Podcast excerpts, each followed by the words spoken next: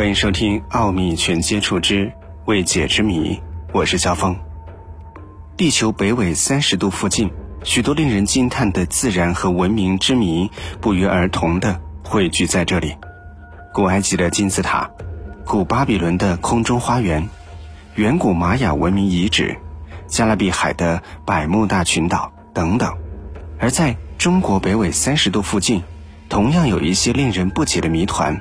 比较有名的有成都的三星堆金沙遗址、千年花山迷窟，还有神农架等等。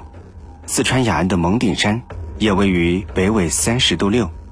一天，北京矿业研究总院的研究员谢强在浏览卫星地图软体的时候，发现蒙顶山呈现着一幅奇特的巨大图案。左边是一个转头回望的麒麟，右边是一个头戴羽毛的武士，整个图案方圆几十平方千米，栩栩如生，令学者们越看越感到震撼和惊奇。当地人给蒙顶山上左麒麟右武士的神秘图案取了个名字，叫做“天仙踪迹”，并猜测多半是外星人留下来的脚印。仔细观察后，你会发现。地形呈现的麒麟模样与网络当中流传的麒麟照片造型特征简直传神的相像。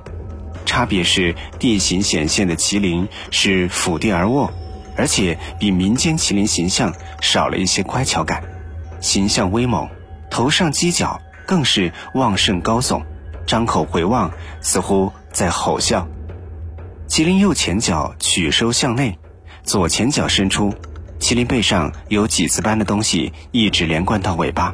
一个头顶羽冠的武士背靠着麒麟后身而坐，右手肘抬起，侧依麒麟大腿上方，左前臂屈收胸侧前，可见手背和下垂手指。左前臂自然放于腰腹前被大腿挡住部分，下身略为侧坐姿，两腿分开，两小腿侧屈向麒麟身后。羽冠人头右转侧向麒麟体前方，眼睛微闭呈小气状，神态安详。地形显示的麒麟与羽冠人关系良好，相互信任。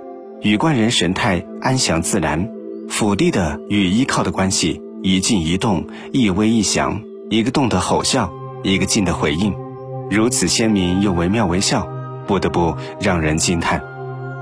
根据谢强讲述。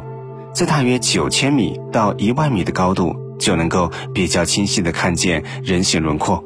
这个高度差不多就是飞机飞行的高度。而如果高度达到两万到三万米的时候，人形轮廓以及麒麟坐骑图案的细节就更加清晰了。从空中看下去，这幅图案就像是罗马武士的上半身，有手、有鼻子、眼睛、帽子，还有一个冠。武士身下。还有一个看上去像麒麟的动物，而最引人注目的，应该就是这些一条条好像是人物卷曲头发的东西和人形的五官。这一巨幅图案究竟是人工开凿的，还是外星文明的产物呢？会不会和北纬三十度的一系列谜团有着密切联系呢？又能否从地质学上找到合理的解释呢？于是，专家们众说纷纭。都有一些自己的猜测，比如猜测一，可能并非真实存在。蒙顶山位于雅安市境内的名山县城的西北侧，距离成都一百一十公里。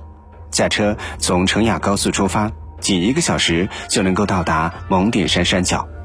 最初，谢强怀疑是自己产生了幻觉，蒙顶山背后的人脸图像其实并不存在。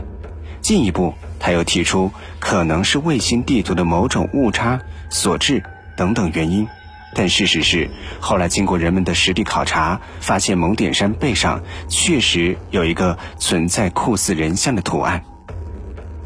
猜测二可能是人工开凿的，但是很快图形人像是人工开凿的便被否定了，因为这个图形面积有几十平方公里。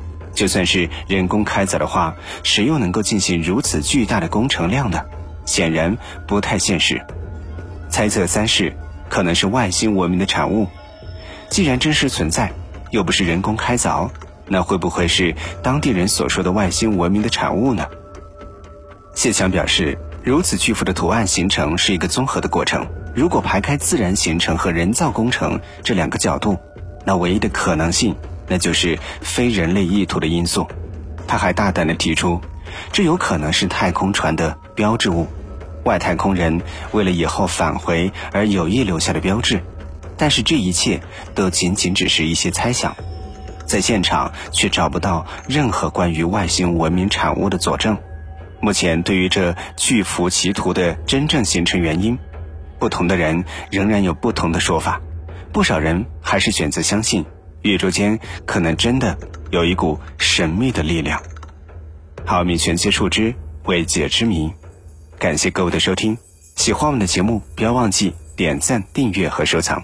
有什么想说的，欢迎在节目下方直接留言。我们下期节目再会。